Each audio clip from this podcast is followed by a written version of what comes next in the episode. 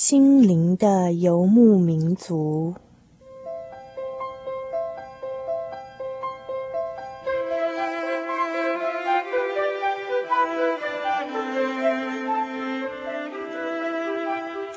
在这个谁都不管谁的后现代社会里，每一个人的心灵都是游牧民族。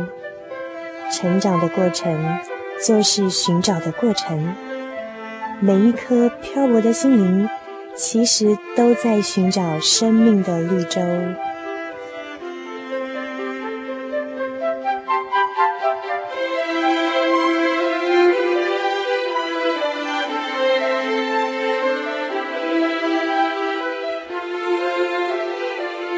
本节目由财团法人真耶稣教会制作，欢迎收听。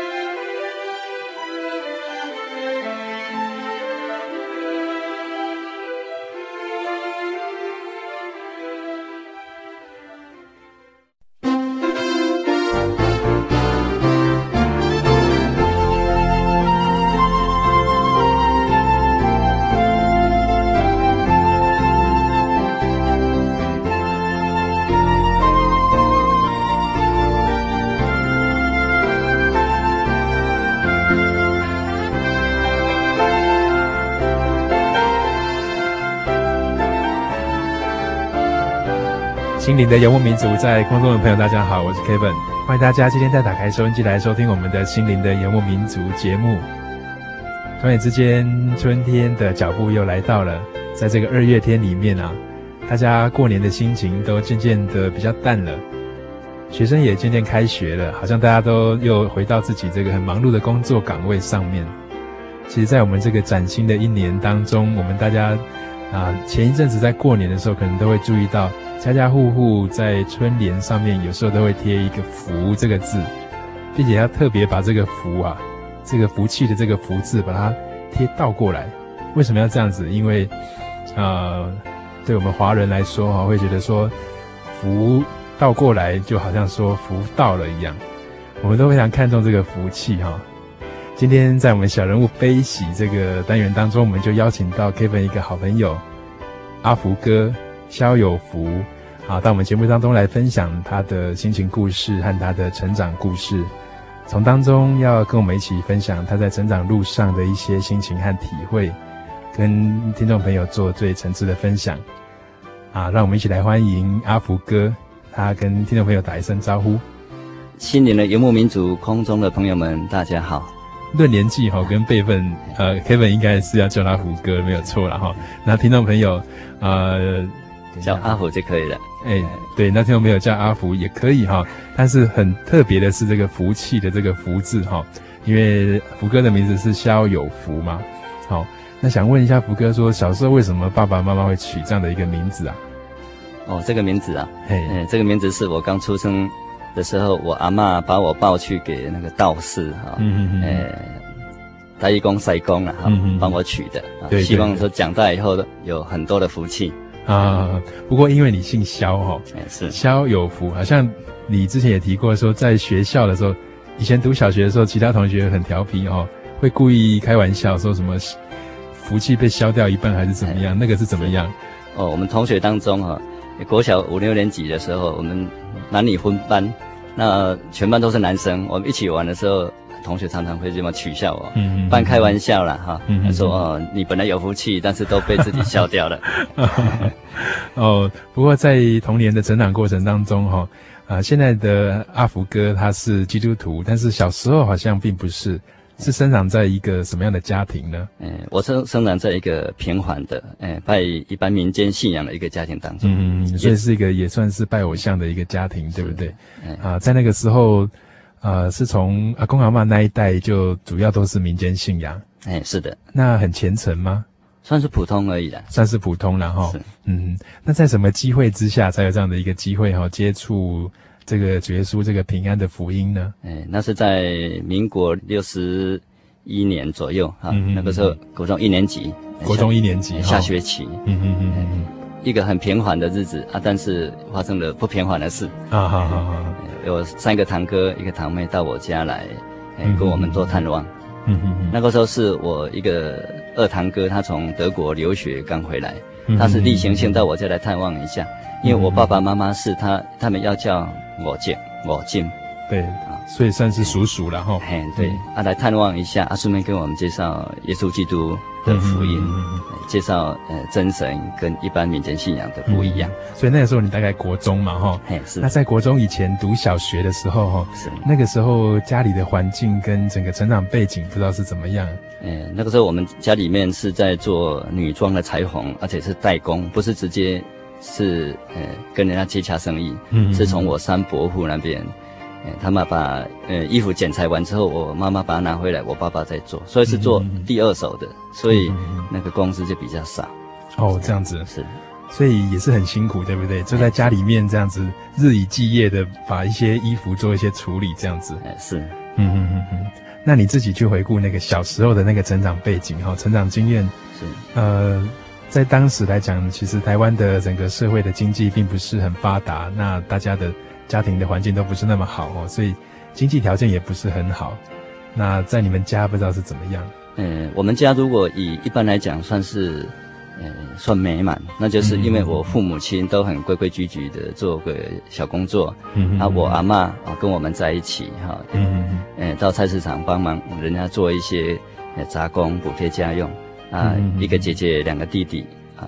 总共四个孩子，我是呃男生是老大，啊是长子哈，在这方面算是美满了，家庭算美满，但是在物质生活上面，跟其他精神层面还算是蛮缺乏，嗯嗯对人生感觉蛮灰暗的，不知道人生往哪里去，往哪里走。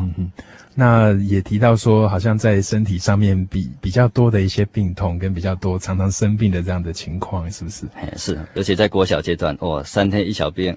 嗯，五天一大病，经常经常在生病。那是什么样的病啊？哎，这个感冒啦，那个流鼻涕啦，啊啊，那个吃药又容易吐出来，所以身体很弱，是不是？小的时候是很很很孱弱。好好好好。那是不是有时候阿妈或是？长辈有时候也会带到庙里面去收金啦，或是说去做一些民俗的这个疗法，是不是？是我阿嬷跟我妈妈常常带我去收惊啦，哈，嗯嗯，啊去看当机啦，哈，喝了不少的符水，就是那个符啊，把它烧一烧，跟然后一碗水里开水里面和和一和，就把它吞下去了。哦哦哦哦，所以好像在童年的那个回忆来讲，并没有很多的快乐的那种情形。哎，是，好好，并且。刚才你也讲到，同学有时候会嘲笑你说，福气都被自己消掉一半了，这样子。是，嗯嗯嗯，要经常生病，要经常请病假。好好好。那在刚才跟 Kevin 聊聊的时候，有谈到说，福哥他其实他后来是读军校，那一路这个在军中一直服务，一直当到连长，甚至当到营长的这样的一个职务。那后来也出来在其他的机械公司担任经理的这样的一个工作。那现在的他呃投考啊、呃，我们在。财团法人真耶稣教会的这个神学院哈，他预计在将来能够担任这个传道的工作，那也就是我们一般民间大家所知道的这个牧师，是对于社会有更多的这个呃去宣扬主耶稣平安的福音的这样的一件事情。但是听到童年，好像在童年的时候并不是那么样的顺利哈。那你也提到说，在国中那个时候，突然堂哥他们到家里面来做客，虽然是很平凡的一天，但是。却有不平凡的一个事情发生，那那个经验不知道是怎么样？哎，是那个时候是在，想去回想一下，就是在一九七二年的四月，民国六十一年，嗯、啊，这四月天是，呃，春暖花开的好天气的一个，呃，平缓的日子。嗯嗯。那，呃，家里面突然来了四个贵宾，啊，到我们家来探望，然后跟我们介绍耶稣基督的福音。嗯嗯。啊，从那一天开始，其实也感觉很平缓，但是几天之后，我们全家。七个人，有六个人一起到嘉义教会去参加春季的联欢布道会。六个人是爸爸妈妈还有你嘛？哈，还有我姐姐两个弟弟。结果姐姐跟弟弟哈，是我阿嬷没有去，因为她说如果信耶稣是被教，所以她不能去。所以对老人家来讲，他有这个观念还蛮根深蒂固的，还没没有办法接受就是了。哎，是。那第一次去教会那个时候，以国中的那样的一个年纪哈，不知道你有什么样的感受，或者有什么样的经验呢？其实青少年十三岁的年纪，心灵是蛮敏感的。嗯嗯啊，到教会其实没有说，嗯，第一次到教会就马上相信主耶稣是我的救主，我终身跟随他是没有。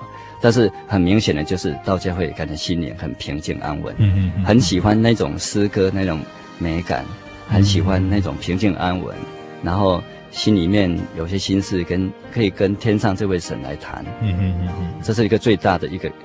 感受感觉，嗯嗯嗯，那后来陆陆续续就都有到教会去参加一些活动跟一些聚会吗？嗯，对，嗯，教会宗教界的老师很热诚的邀请我们，而且我们刚开始很害羞，嗯、每个礼拜都有一个嗯杨老师，礼拜天早上到我们家来带我们四个，姐弟四个的一同到嘉义教会去参加各个班的宗教教育的课程。哦哦哦，所以那个前前后后，大概你在教会里面参加聚会多久之后？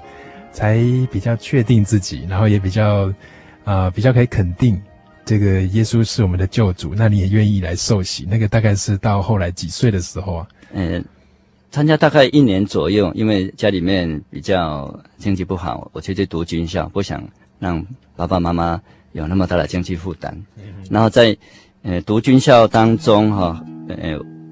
每个礼拜都至少一封或两封的家书，由我大姐写的。我大姐那个时候才高中一年级跟二年级，那写给我的家书当中，都会把圣经章节勉，嗯，用来勉励我。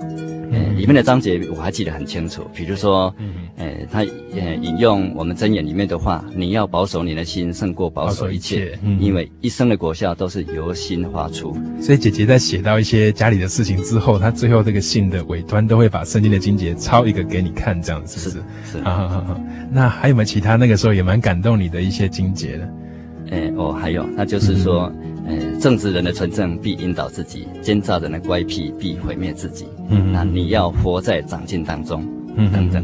哦哦哦，所以圣经的话有时候是蛮激励人心的哈、哦。是。你那时候其实年纪也不大，那一个人很孤单的去念军校哦。是。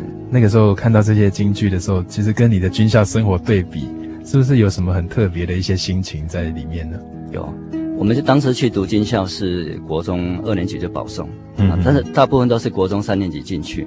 那我们那一队的同学当中有很多个是在台北西门町已经有犯了刑案哈，他是躲避警察跑到军中去的。哦哦哦。那那几个同学哈也说的行为不是很好，但是不过他们都都是蛮狠的角色哈。那我我们去那边呃，因为读那个士官陆军第一士校，那我们主要还是读学战技体能。夺刀夺枪擒拿术，哦，那我们有的同学哈，学了一段时间之后，到外面会找道馆去踢馆，啊啊啊，学以致用。但是我个人来讲哈，我我就会跟几个比较爱读书的同学会聚在一起哈，嗯嗯嗯，然后我们好好的激励，我们有空就跑图书馆去，嗯嗯嗯，那其实我们如果要要跆拳道、刺枪术，其实我们也不会输他，对，只不过说我们不会把它用到负面的用途上去，嗯嗯嗯，所以在军中那个小社会里面，其实。也蛮复杂的，这样听起来，哎是，并且在里面也深藏不露，有很多个危险呐，或是很多个啊、呃、不一样的人，各种的人在当中可能都会碰得到，对不对？哎是，嗯嗯嗯。那在当中，你常常接到姐姐所寄来的这些信哦，给你很大的鼓励。是。那到后来，你觉得自己比较能够踏实，然后也能够来相信耶稣。啊、呃，能够在信仰上面有一个定点，那个时候大概是什么时候呢？嗯，大概在十九岁左右，那个时候就已经很明显觉得自己应该要赶快受洗。所以那时候在军校已经几年了？哎，那个时候，呃，士官班毕业，当了一年班一年半班长，又读军官班，空军机械学校。哦哦，哦，所以在那个时候才啊决心要受洗，对不对？是因为那个时候有有一件事情，就是我同学他。还没满二十岁就过世了，嗯嗯啊，那是我住台北的同学，嗯、很要好的同学，啊，他从来是不生病的，我们有感冒，感冒啦，或者是流鼻涕，他从来没有，但是有一次，嗯、呃，一次的，一次的突然的一个流行性感冒，结果他人马马上就走了，啊，这样子啊，是，然后所以、哦、那个时候给我很深的体会，说人生无常，所以那个同学也大概十八九岁嘛，对不对？哎，他跟我同年纪，哦，也很年轻哈、哦，是，嗯嗯嗯。好像有一个很大的冲击，就是说以前都觉得，呃，棺材好像是装老人的，是，然后会担心说啊，自己是不是也可以像朋友这样子，丧失了这样一个机会，是，所以要赶快把它抓住这样的一个机会，对不对？是，嗯嗯嗯。那次的冲击会想说，如果躺在那边的是我，那我的灵魂要去哪里？我都开始思想这这个生死的这个问题，嗯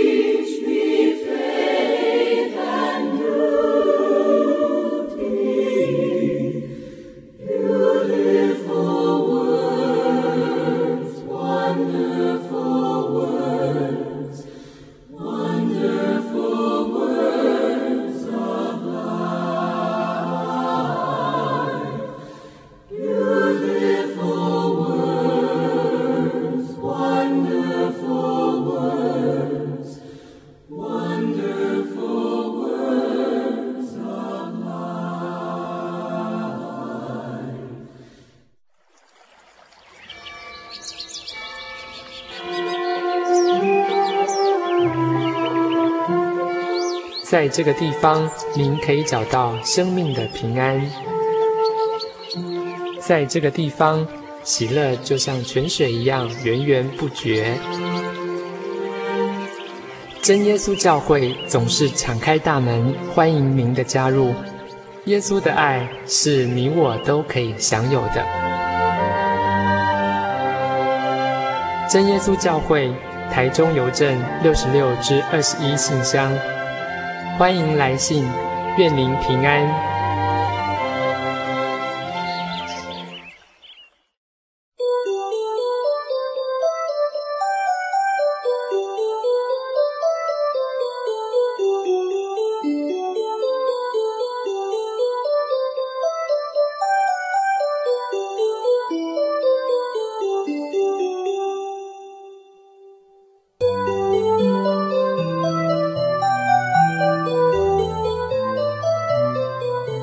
现在所收听的是《心灵的游牧民族》节目。大家好，我是 Kevin，欢迎大家再回到我们小人物悲喜。今天为大家所进行的主题是一路上有你。这个“你”是士字部的这个“你”，一路上有神的带领跟陪伴，带领福哥在走这个人生道路上面，恩典满满，福杯满溢。今天大家邀访到的是阿福哥哈，他跟我们来分享到说他在军旅生活，以及在后来的这个。投身于其他的工程行业，以及整个人生过程当中的一些心情跟体会。那刚才提到说，因为看到好友的这样突然的过世，感觉到人生的无常，觉得需要把握这样的一个机会，也在这个追求真道的过程当中，体会到耶稣真的是救主这件事。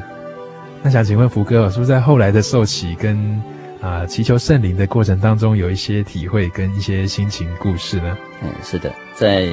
呃，我二十四岁的时候，呃，那个时候感觉到说，真的洗礼，让我们灵魂得救的这件事情不能再拖延了。嗯，因为在部队有，呃，看到有一些意外的事件。那本身，呃，在部队是一个带兵官。嗯，虽然工作很忙，但是常常在思索人生的问题。对。那我如果把握到机会，教会的灵部单位洗礼，要赶快报名，赶快受洗。嗯，要不然已经。呃，慕道已经十几年的啊，一直都还是慕道者的身份。嗯嗯嗯，所以在二十四岁那个时候，你在澎湖当兵的时候，还特别请假回来受洗，对不对？哎，是。嗯那受洗之后得圣灵是什么时候呢？哎，受洗那一天起来，哈啊，回到教会洗脚礼之后，呃啊，还有圣餐礼的最后一次祷告的时候，就得到圣灵。嗯，那得圣灵有什么样的体验呢？得圣灵就像我们先前的教会传道者所勉励、所提醒的，就是有一一股热流从头顶上这样子很温暖的、缓缓缓的，然后就降到全身，然后才从心中又涌出那种喜乐，嗯、那种身上完全没有负担的那种轻松跟喜乐的感觉。对对对，不过在成为基督徒之后，哈，在生命上面有所更新。那在走这一条人生道路的时候，也更加的踏实。不过，呃，一般 Kevin 认识许多基督徒的朋友哈，在当兵的时候，呃，都会碰到一些问题哈，可能就是一些交际应酬啦，或者是说军队当中的一些规定，有时候会跟信仰上面一些价值观有一些冲突。那特别是福哥在当兵的时候，还是当这个军务官哈，有还当到这个连长或是更高的一些职务。那在这一个军旅生活当中，是不是也有一些情况啊，会让自己碰到一些冲突？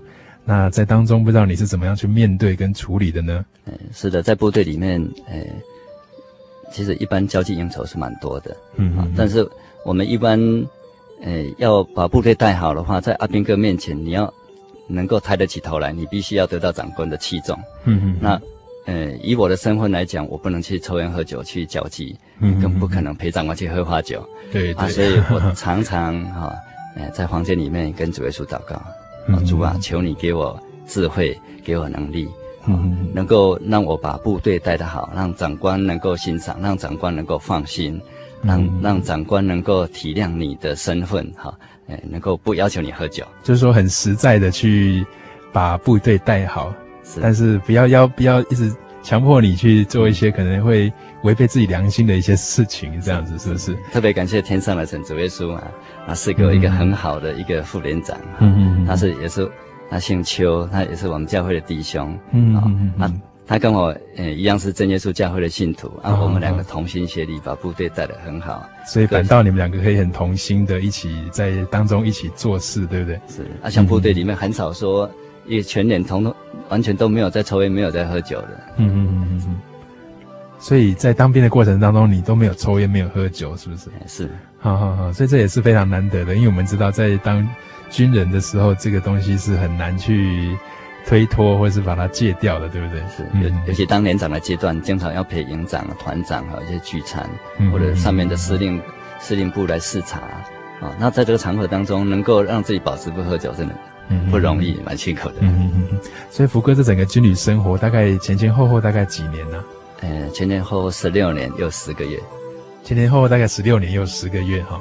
那除了在军队当中的一些生活的一些体验之外，啊、呃，你自己在信仰上面有没有其他的一些体会，或是说在家庭啊，或是在跟其他的朋友相处的时候，有没有一些其他的事情，觉得你觉得印象蛮深刻的，可以跟听众朋友做一些分享？嗯，好，呃，每次休假回家哈，呃，第一个哈，晚上一定会找教会去聚会。那聚完会回来，离开教会的时候，哈，走个三步五步，他会回头看看我们教会真耶稣教会几个牌子，嗯、几个字，怎么说？也感觉非常的温暖，非常有力量。啊、因为这是信仰上带给我的那个生活的力量。啊啊啊！所以是不是因为你要出来聚会，其实是不简单？因为要等到放假，并且又可能派来派去。是去的地方又不一定有教会，是，所以你觉得常常回到教会的感觉，就觉得蛮温馨，又很想要好好的珍惜的那种感觉。哎，是的，好好好好。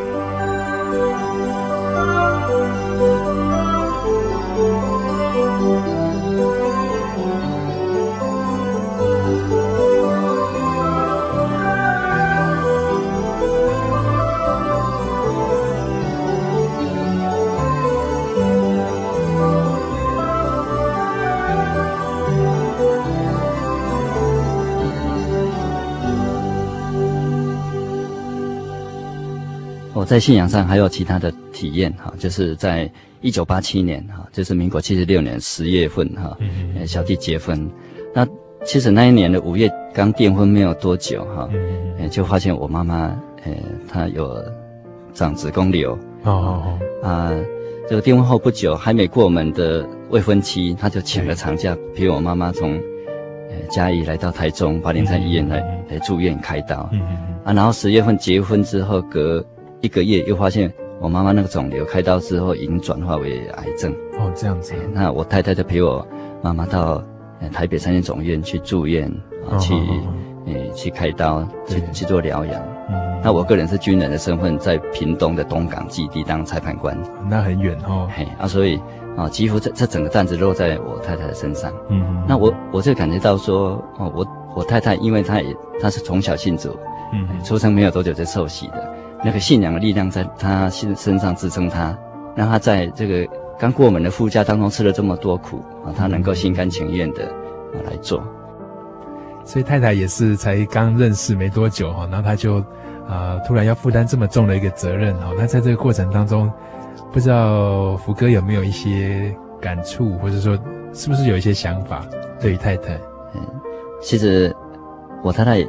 在跟我认识之前，他曾经有两三年的国小代课老师的经验。嗯嗯。那当当过老师的哈，都会比较权威一点。那本身我是带兵的，其实我我个性也很强。哦，真的。嗯。但是在那个阶段，其实吃苦最多是我太太，我感受得到。嗯。啊，嗯，一个好媳妇胜过三个儿子。嗯。啊，所以我那个时候从心中，我就跟主耶稣讲，不管我太太哦，我会一些抱怨啊，哦，那个。会有一些心里心里面的难过，我都尽量要包容，要忍耐，因为我太太一切所做的都是都是为了我，为了我，跟我妈妈，嗯、她这份辛劳我要体会。贤惠的妻子是主耶稣所赐的，所赏赐的哈，所以好好珍惜。嗯嗯嗯嗯，所以最后在妈妈的那个生病的过程当中，太太也陪了她很多年，对不对？结婚之后陪了他九个月的时间，哦，陪了他九个月的时间，哈，嗯，那对于新婚的夫妻来讲，哈，我们常常会碰到一个问题，哈，就是，呃，新婚的夫妻因为在工作上面好像还没有很确定、很稳定，哈，那有时候会常常搬家，搬来搬去，那不知道福哥是不是在台湾这一块土地上面，是不是也住过很多地方，也搬过很多次家？了？呃，我在结婚之前，因为部队的调动哈，是经常在搬，每一年移访一次，经常在搬。那结婚之后是还好，嗯、因为结结婚的那一年，我跟我们的司令官特中将特别要求说，我当连长那么久了，能不能让我下连长卸任连长？啊、真的上面有同意。啊，我刚好下连长的那个月刚好刚好结婚，嗯、然后我们的的媒人工哈，呃，黄文生老师他帮我，介绍一个地方哈，也是教会的一个长辈的房子免费让我们住，是住在别墅里面，哦、这样子，就是在东港，那边那边，呃，骑摩托车去上班十五分钟很近，啊，离教会也很近。嗯嗯，啊，我跟我太太在那边得到很好的关照，嗯，啊，也在那边聚会，可以一边当宗教教育的教员，嗯，可以在那边做圣工来报答神的恩典。得到很好的关照是怎么样？哎，我们在那边好像，呃，教会的长辈他们的农农牧场中间一栋很大的别墅，免费借我们住，嗯，然后，呃，经常哈，他们有农产品。可以让我们去品尝，嗯，怎么这么好？嘿，因为他们养 养草虾，还有养鳗鱼，养养昂金，哦，他们收成收成的时候会请我们去品尝，对，对，很有人情味的地方。嗯嗯嗯，所以这样子也是很平顺的日子哈。那在平顺的日子当中哈，偶尔我们会碰到一些人生的一些波澜跟一些波折哈。那不知道福哥会不会在家庭啊，或是家人，或是等等的，在。这个平顺的过程到一个段落之后，好像也会碰到一些操练，或者是说碰到一些很难度过的一些难关。嗯，这个，嗯，刚结婚的第一年哈，跟我太太是真的是聚少离多，因为我妈妈生病的关系，嗯、我人在屏东的地方，在服务。那我太太陪我妈妈第一个阶段是在台北三军总医院，嗯、后来医医医生宣布说这个癌症已经没有办法再治疗，嗯，那我们就租房子在嘉义的。男性教会旁边，他们希望我妈妈最最后的这阶段可以更亲近神，到教会祷告。嗯，嗯啊，真的感谢神，让我妈妈在癌症的末期，连我没有信主耶稣的舅舅都说，我妈妈像这情况能够这么样的舒服，没有那么痛苦，那真的是很难见到的一个神迹。所以在那过程当中，他是很平静的走过人生的最后一个阶段，对不对？是，嗯嗯。啊，一直到我妈妈过世之后，哎，我。我妈妈过世的时候，我太太已经怀孕，已经有六个半月了。嗯嗯嗯。啊，我妈妈过世，我们把房子退掉啊，我们我太太回去乌龙，嗯，屏东县新源乡的地方，我们一起住，那又夫妻又天天天天碰面在一起。嗯嗯嗯。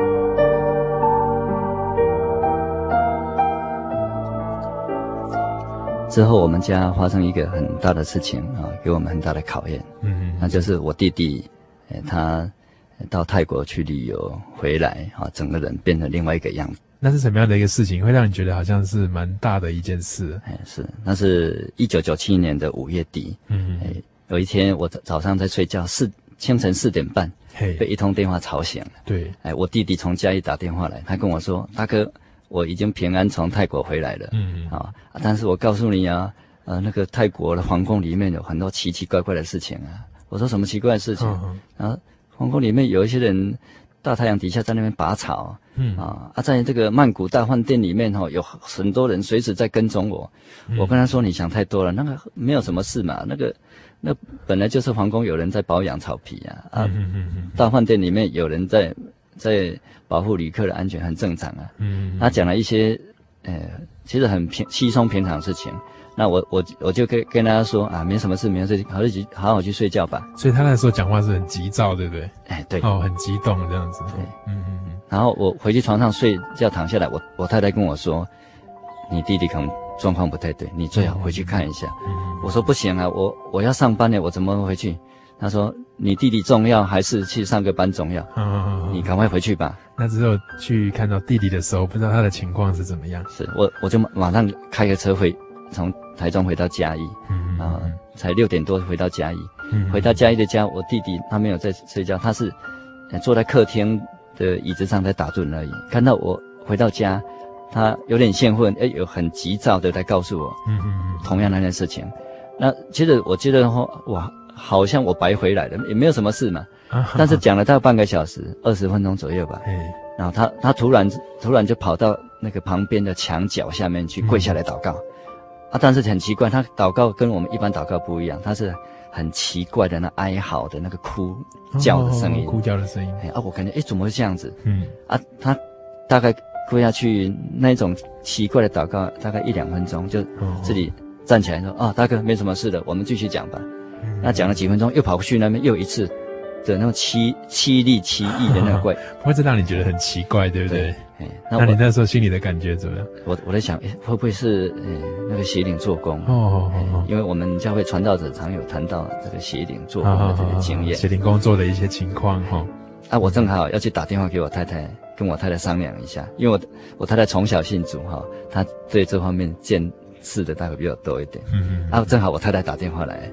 啊，就跟我谈一谈。我太太跟我说，你最好赶快请教会的传道者长辈帮忙带到。好好，他去泰国哈的这个过程当中可能有问题。哦，这样子。嗯，那后来后来怎么了？哎呀，哎，后来我跟我弟弟好好跟他谈，因为那个，呃，请教会的传道者去鉴定，哦，他真的是邪灵做工，邪灵附身。嗯嗯嗯。啊，然后，呃，我弟弟他在言谈当中。一下子他的声音就比较正常，恢复到正常人的那个声音。啊、他会理性的说，他到了，他到泰国那边去。啊、啊，这个一个皇宫里面的四面佛，嗯，导游叫他们每个人都要拜，不拜不行。啊，他有想到说，他离开台湾之前，哈、哦，他，呃，他大哥哈、哦，就是我有提醒他说，第一个不可以去，呃，风月场所找女人。第二个不可以拜偶像，因为因为你是信主耶稣的人。对，嗯嗯嗯。啊，他有想到这一点啊，所以他不敢拜。但是他说他只做一个假动作而已，一个手做一个假动作而已。嗯。啊，但是那一天晚上就不得了，没有办法睡觉，一天、两天、三天，连续三天都没有办法睡觉。所以他在那个过程当中，好像那个意识也是很混乱，对不对？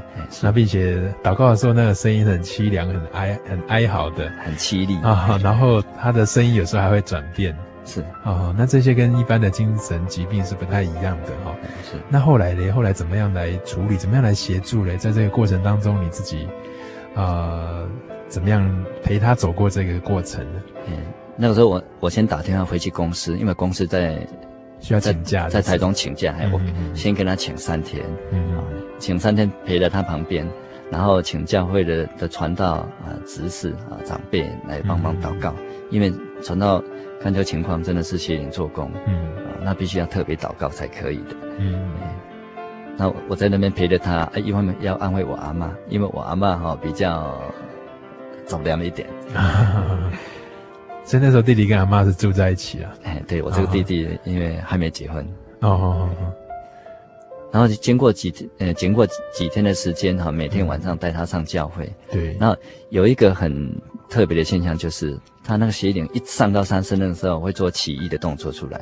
奇异的动作，比如说我回嘉义的第一天，啊，那一天晚上要带他到教会，嗯、他本来不去，我勉励他说，我们一起到教会去，是，哎，接着到教会去的祷告啊，弟兄姐妹的爱心带到，我们可以让我们得到平静安稳，把这个不好的这个灵拿掉。对、嗯，啊，他本来不去，后来就说好要去，嗯、那我开车从那个嘉义中埔到嘉义教会路上，然后短短大概八公里左右的路程上教会。嗯他有两次抢我的方向盘哦，这样那这样很危险呢。嘿，他第一次是呃，有有一个小姐骑摩托车啊，因为我担心我弟弟突然那个邪灵一上升的时候会做奇异动作，所以我开的比较慢。所以你那时候一定很胆战心惊的啊。是。啊，有一个有一个小姐骑摩托车从我左边过去。啊，我弟弟突突然两只手抓我的方向盘往左边摆，要让我车子去撞那个小姐，吓死人了。哎啊，我我马上用力的把它扳回来啊。啊，我马上奉主耶稣圣名撒旦离开。嗯啊，他整个脸都涨红，那个眼睛瞪得很大，对，那个皮肤又黑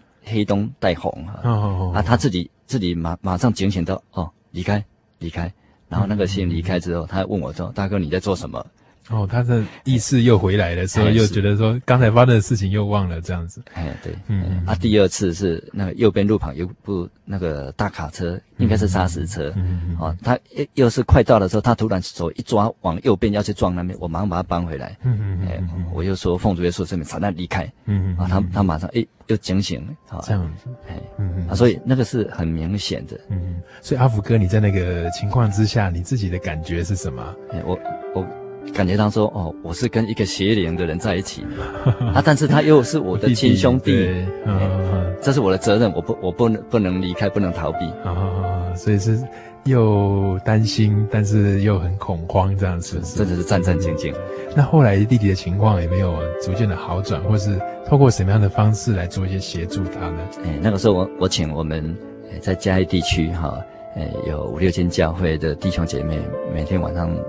聚会的时候帮忙代祷，嗯，也请我们台中小区哈，对，台中市这几所教会的弟兄姐妹帮忙爱心代祷，嗯嗯，然后就就这样子，我带我弟弟到教会去的大概三四个晚上，其实他到教会都会都有，一跪下来祷告，都有凄厉哀嚎那个声音，嗯，哎，那个那个声音，甚至于在那么多弟兄姐妹祷告当中，都可以很清楚听到那个很怪异的声音，然后传道者跟执事就停下祷告来帮我弟。弟弟按手带带到来赶魔鬼，是是，跟一般的听众朋友可能经验会不太一样。一般听众朋友只要碰到这种很灵异的事情，有时候是束手无策，那有时候是投注于一些民间的一种传统信仰啊，那会觉得去到那边去传统信仰的那个处理的时候，又觉得有时候会觉得很邪门哈，然后也有时候会觉得不知道到底有没有效，心里还是很不安。那在教会的这个协助之下。不知道后来的发展情况是怎么样？嗯，他那个情况是一天一天就慢慢那个情况，呃，慢慢慢慢转好，嗯、那个那个奇异的脸的那个怪异声音就越来越少，越来越少，所以大概到八天九天左右就完全就消失了。所以在赶鬼的时候，你们都怎么说？呃，我们就呃奉主耶稣圣名，撒旦离开。嗯嗯嗯，奉主耶稣的名就可以了，靠主耶稣的名把这个撒旦。胜过他是不是？是啊，嗯、啊，传道者会特别呃一边祷告一边帮我弟弟按手在头上。嗯、是是是，那前前后后大概几天呢、啊？弟弟就恢复的比较正常，或是比较清醒一点，有吗？嗯，大概十天左右就呃恢复的蛮正常，蛮好的。嗯嗯嗯嗯嗯。啊，只不过说有呃一些弟兄姐妹哈，呃是希望说他这样能够好好的休息哈。嗯嗯。啊，所以我们。把他带到陆军八零三总医院去精神去看精神科，嗯、那精神科的主任他亲自门诊，他说：“哎，这个是躁郁症，啊、他说需要休息个两三个月，嗯，所以就住院住到里面去了。对对，所以他那个时候比较好转之后，啊、呃，就到医院去做一些调养，这样子是，嗯。所以回过头来看这段经验，你自己有没有一些启发，或者是说你有没有觉得从当中学习到一些什么样的讯息？是。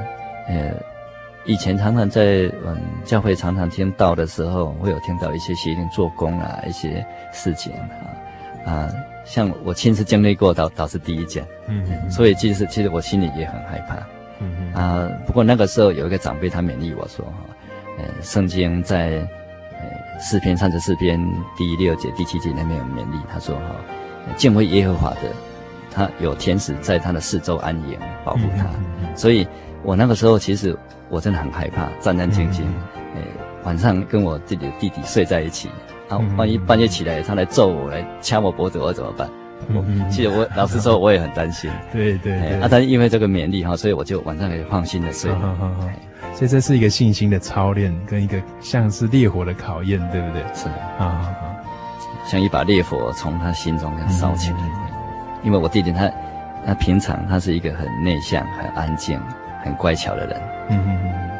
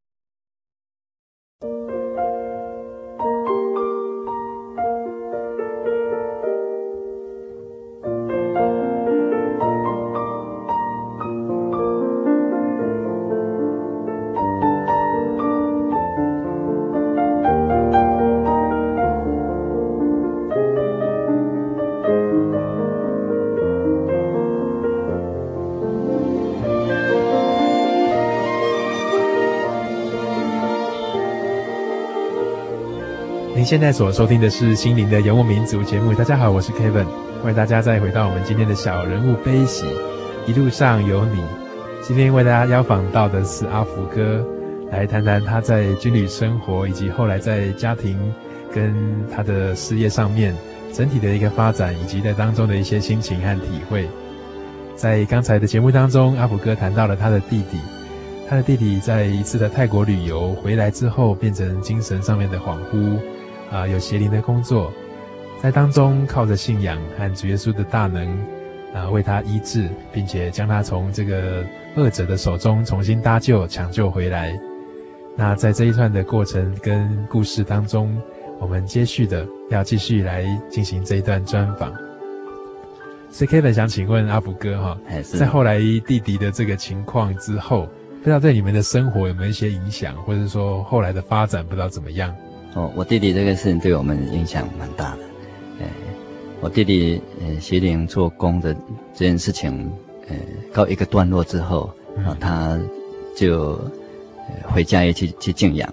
嗯、那我们呃，我跟我太太就照着我们那个精神医医师的交代，说要让我弟弟好好休息，嗯嗯，啊，不要给他打扰。嗯、啊，所以我们就把我。比较会唠叨的阿嬷，把他留留在台中。那个时候我阿嬷八十八岁了，所以就把他从嘉义接到台中来住嘛。嗯、是，那我们原先是租公寓的房子，我们自己原先的有公寓的房子在四楼，三三七七号四楼的，在台中这边还 是公寓啊，因为没有电梯，嗯、啊，我们原原先先租了一个公寓一楼。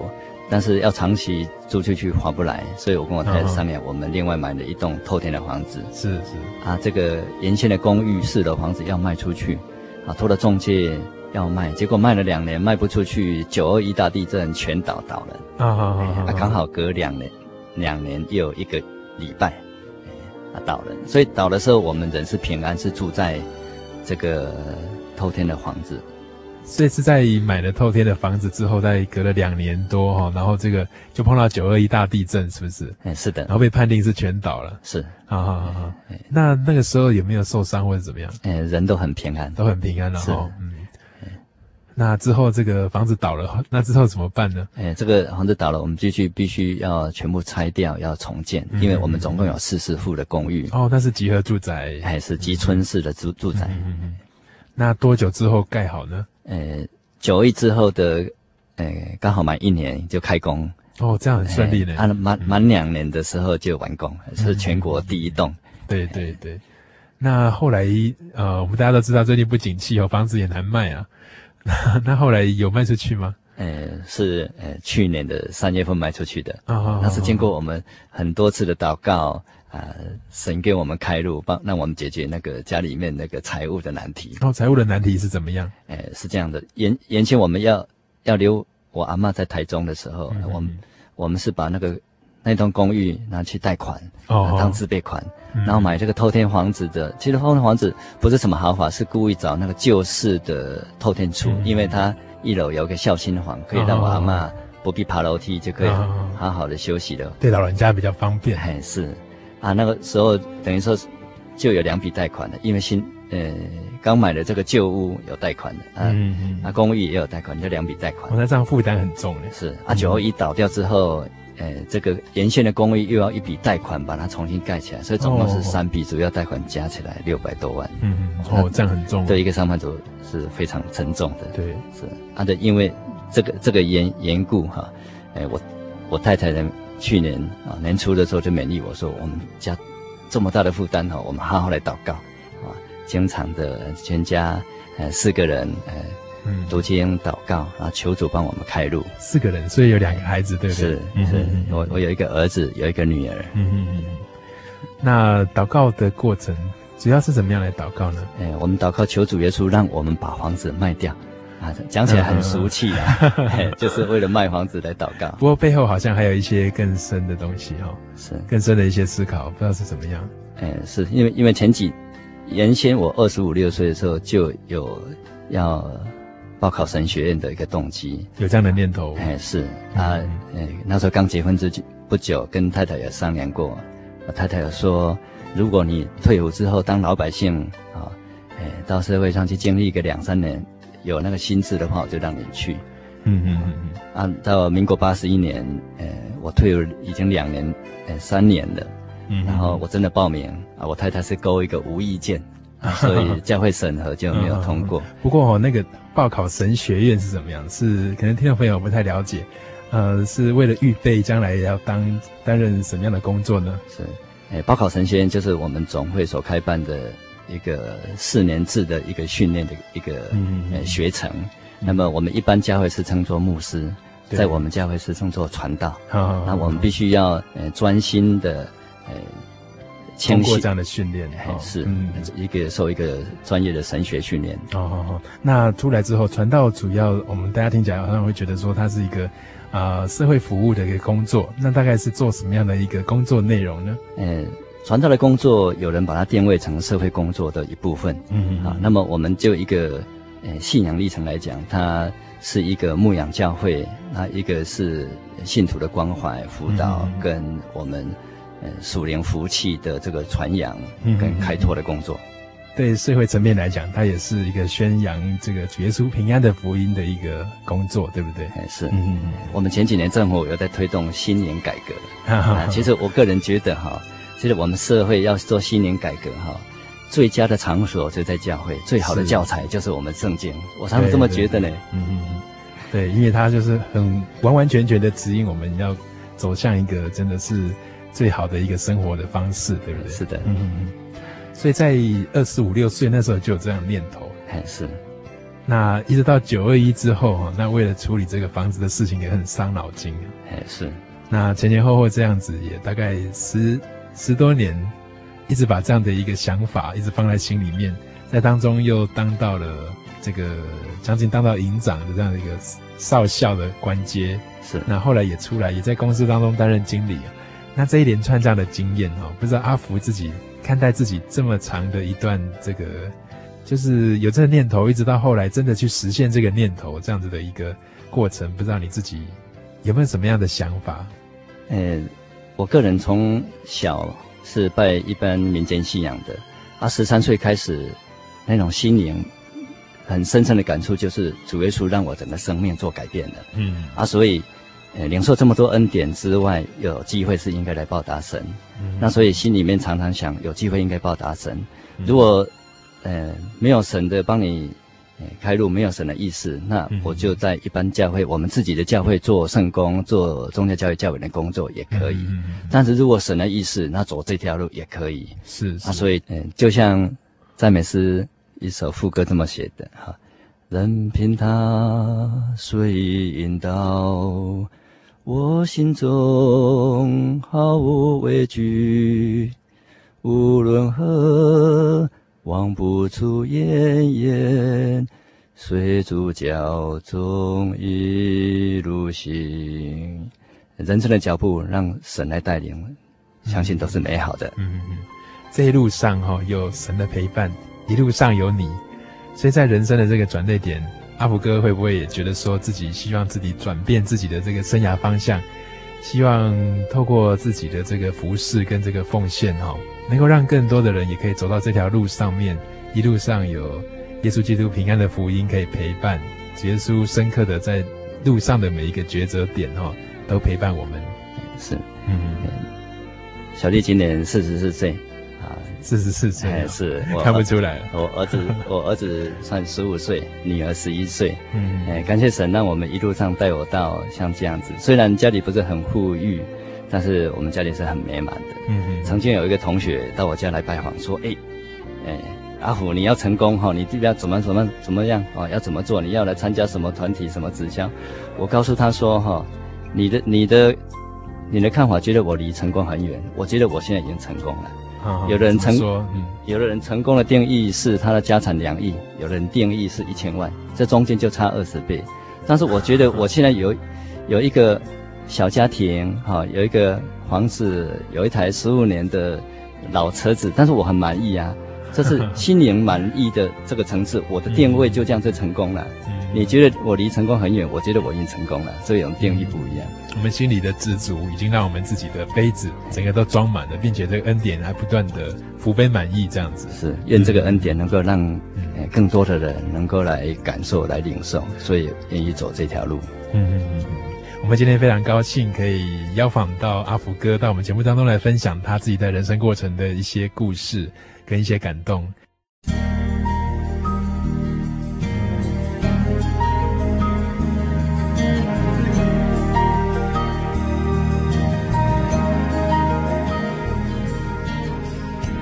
听众朋友，假如很喜欢今天这一集我们这个小人物悲喜一路上有你的话，我们都非常欢迎你来信跟我们索取。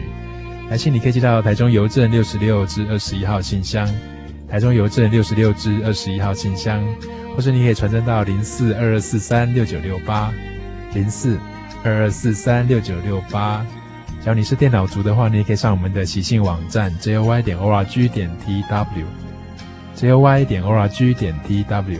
到喜信网站当中的喜信广播网来寄信给 Kevin，或是寄给我们的工作人员。我们在收到你的 mail 之后，会尽快的来回答你所提出来的疑惑，或是你的建议，或是你觉得本集你觉得很希望跟你的好朋友来做一些分享，我们都非常欢迎你来信来跟我们索取哦。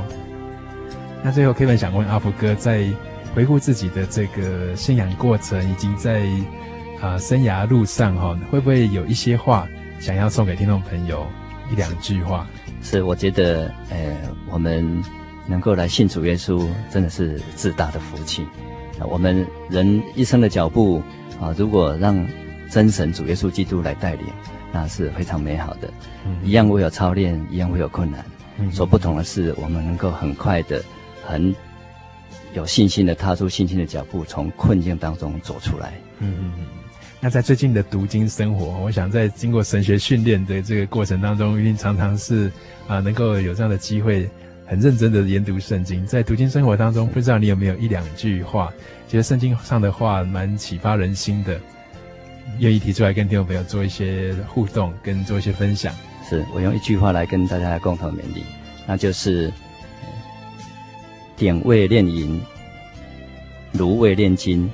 唯有耶和华熬炼人心啊！这句话是什么意思呢？哎，一个人在生活当中能够受到一些操练，但是我们能够寻求神的旨意。嗯嗯，这个真神耶和华真神。如果来磨练我们，那我们在当当中可以得到我们的成长。嗯，所以鼎位恋人，那个鼎就是那个三个角的那种铜器，对不对？那个鼎。那炉是什么样的东西呢？哎，炉是也是那个冶金的一一种器器具，哦、像像那个熊熊的烈火这样子，在当中这样燃烧，对不对？是，嗯，人可以经过火炼，那可以让我们的心思更为纯净。所以本来只是一个很普通的一个金属，但是经过火炼之后，可以成为一个呃晶晶。是是这样的意思哈、哦，是的啊。那在我们这个火炼的这个考验当中，天父也会亲自的带领我们，不让我们遇到我们没有办法承受的一些苦难。在当中这一路上，他真的都是一直在陪伴我们。是的，我们今天非常谢谢阿福哥到我们节目当中来跟我们分享，希望下次还有机会可以多听听他其他的啊人生经验跟更多的。一些人生故事，是的，谢谢我们呃在空中的心灵游牧民族的朋友们。OK，我们今天的节目就进行到这边，愿神的恩典常常祝福每一位在空中的朋友，愿大家平安，平安，再见。